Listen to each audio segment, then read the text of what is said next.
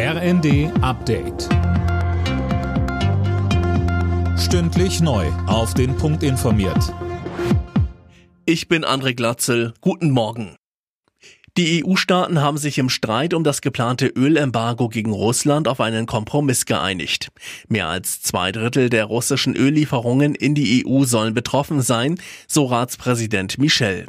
Linda Bachmann, zuvor wurde heftig um einen Kompromiss gerungen. Ja, vor allem Ungarns Ministerpräsident Orban hatte sich quergestellt und weitere Zugeständnisse für sein Land gefordert. Das Einfuhrverbot soll sich jetzt auf Importe per Schiff beziehen. Lieferungen per Pipeline sollen also weiterhin erlaubt sein. Unter anderem ein Anliegen Ungarns. Auf dem EU-Sondergipfel wurden außerdem 9 Milliarden Euro Finanzhilfen für die Ukraine beschlossen. Lebensmittel, Benzin, Energie. Die Inflation sorgt in Deutschland weiter für steigende Preise. Dagegen will Finanzminister Lindner jetzt vorgehen.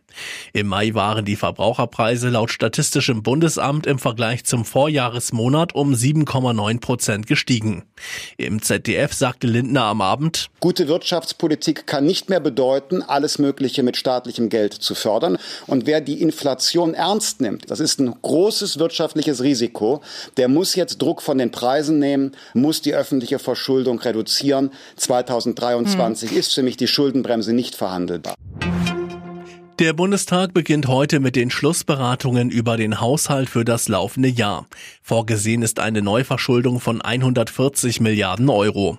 Ein Grund sind die Folgen der Corona-Pandemie, ein anderer die Mehrkosten durch den Ukraine-Krieg. Boris Becker geht nicht gegen sein Hafturteil in Berufung. Das berichtet die Bild.